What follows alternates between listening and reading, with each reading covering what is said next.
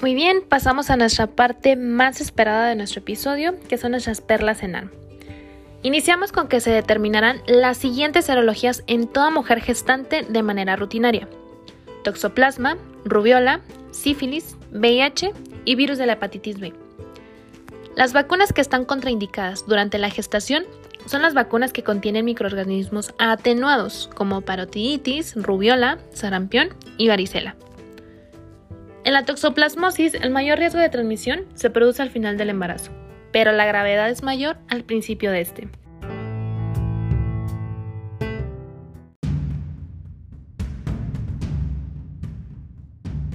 La infección congénita por rubiola ha disminuido por la vacunación sistemática.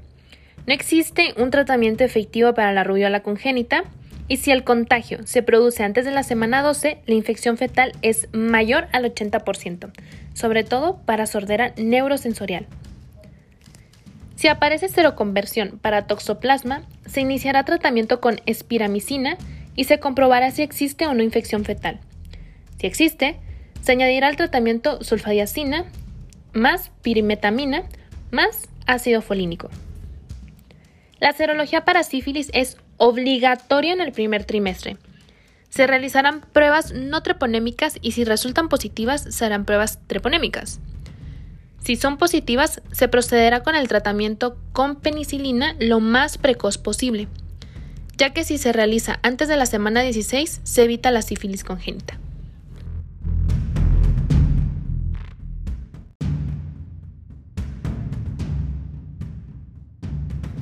A los neonatos hijos de madres positivas para el virus de la hepatitis B, hay que aplicarles la correspondiente inmunoprofilaxis que incluye inmunoglobulina específica contra virus de hepatitis B antes de las 12 horas de vida y primera dosis de la vacuna de virus de hepatitis B antes de las 12 horas de vida. Si esto se aplica, la lactancia materna no está contraindicada. Indicaciones de VIH en pacientes gestantes. Determinación en el primer y tercer trimestre a todas las gestantes si no se hubiera efectuado control previo, se realizará el test rápido de VIH.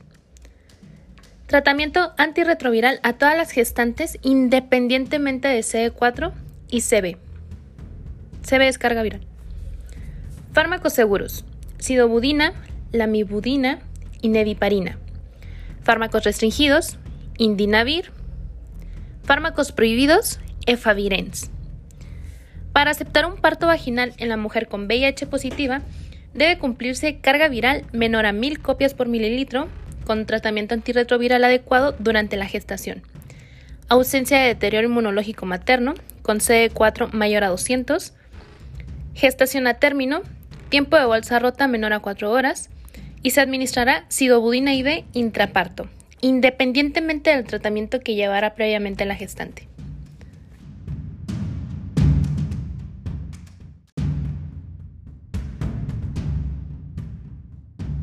En el VIH, la lactancia materna está contraindicada en todos los casos.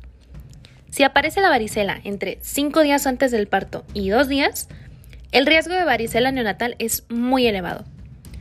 Se puede administrar gamma globulina frente a virus de varicela zoster con el objetivo de evitar el desarrollo de varicela en la madre. Dentro de los 3 a 4 días siguen en un contacto con varicela en la gestante no inmune.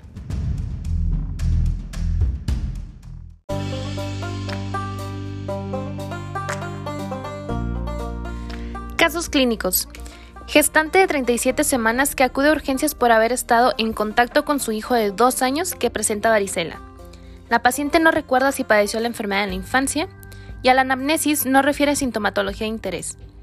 A la exploración física no se encuentran lesiones cutáneas. ¿Cuál de las siguientes opciones es incorrecta? Número 1. Solicitar inmunoglobulina G para virus de varicela zoster. Número 2 Tranquilizar a la paciente ya que pasado el periodo embrionario no existe riesgo de afectación fetal. Número 3.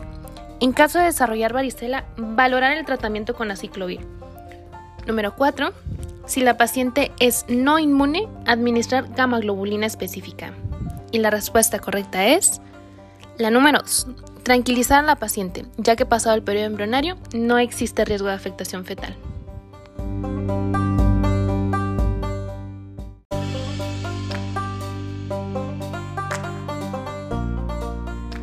Primigesta de 39 semanas de gestación acude a urgencias en trabajo de parto. Gestación controlada en la unidad de alto riesgo por VIH materno. La paciente ha presentado buena tolerancia al tratamiento antirretroviral. Último control analítico hace una semana con carga viral indetectable. Condiciones obstétricas. Feto encefálica, cervix borrado a 4 centímetros de dilatación, bolsa amniótica íntegra, registro cardiotocográfico intraparto, frecuencia cardíaca fetal a 150 latidos por minuto, variabilidad y reactividad correctas. ¿Cuál de las siguientes medidas adoptar es la correcta? Número 1. Hay que practicar una cesárea. No se puede aceptar un parto vaginal en la mujer con VIH positivo, ya que la cesárea ha demostrado reducir la tasa de transmisión vertical. Número 2. Hay que administrar sidobudina endovenosa intraparto a la madre. Número 3. Se puede contemplar la lactancia materna si la madre ha seguido durante la gestación tratamiento antirretroviral con carga viral indetectable. Y número 4. La carga viral no es un criterio en la elección de la vía de parto. La respuesta correcta es... Muy bien. Hay que administrar sidobudina endovenosa intraparto a la madre. Si están estudiando, muy bien. Acerca de la profilaxis antibiótica intraparto, señalar cuál de las siguientes afirmaciones es la correcta. Número 1. A todas las gestantes entre la semana 32 y 35 se les practicará un cultivo vagino-rectal para la detección de estreptococo del grupo B. Número 2. Ante un cultivo positivo para estreptococo del grupo B, Siempre se administrará antibioterapia independientemente de la vía del parto. Número 3. Ante una gestante de 35 semanas en trabajo de parto y con cultivos desconocidos, no será necesaria la administración de antibioterapia intraparto. Y número 4. El hallazgo de streptococo del grupo B en un urocultivo realizado en el primer trimestre implica la administración de antibioterapia intraparto. Y la respuesta correcta es la número 4. El hallazgo de streptococo del grupo B en urocultivo, realizado en el primer trimestre, implica la administración de antibioterapia intraparto.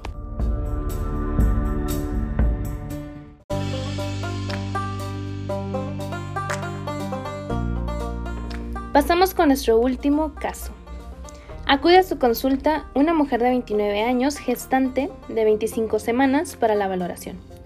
Aporta informes con una analítica de primer trimestre, hemoglobina de 11.5, hematocrito de 32.3, IgG rubiola inmune, IgG toxoplasma gondii indetectable, VIH, sífilis y virus de la hepatitis B negativo. Analítica de segundo trimestre, hemoglobina de 11.5, hematocrito de 32.3, test de O'Sullivan de 111, IgG a Toxoplasma gondii positivo, IgM de Toxoplasma gondii positivo, ecografía de semana 20 con una morfología normal. ¿Cuál de las siguientes opciones no es correcta? Número 1. Hay que iniciar tratamiento con espiramicina. Número 2. Es necesaria la realización de una amniocentesis diagnóstica para descartar infección fetal. Número 3. La gravedad de la afectación fetal es mayor si la prima infección ocurre en un tercer trimestre. Y número 4. Existen medidas profilácticas para evitar esta situación. Nuestra respuesta es la número 3. La gravedad de la afectación fetal es mayor si la prima infección ocurre en un tercer trimestre.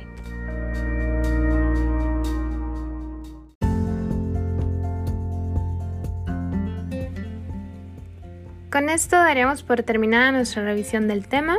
Espero les sea de mucha ayuda. Recordemos que donde quiera que se ama el arte de la medicina, se ama también a la humanidad. Platón. Nos vemos en el siguiente episodio.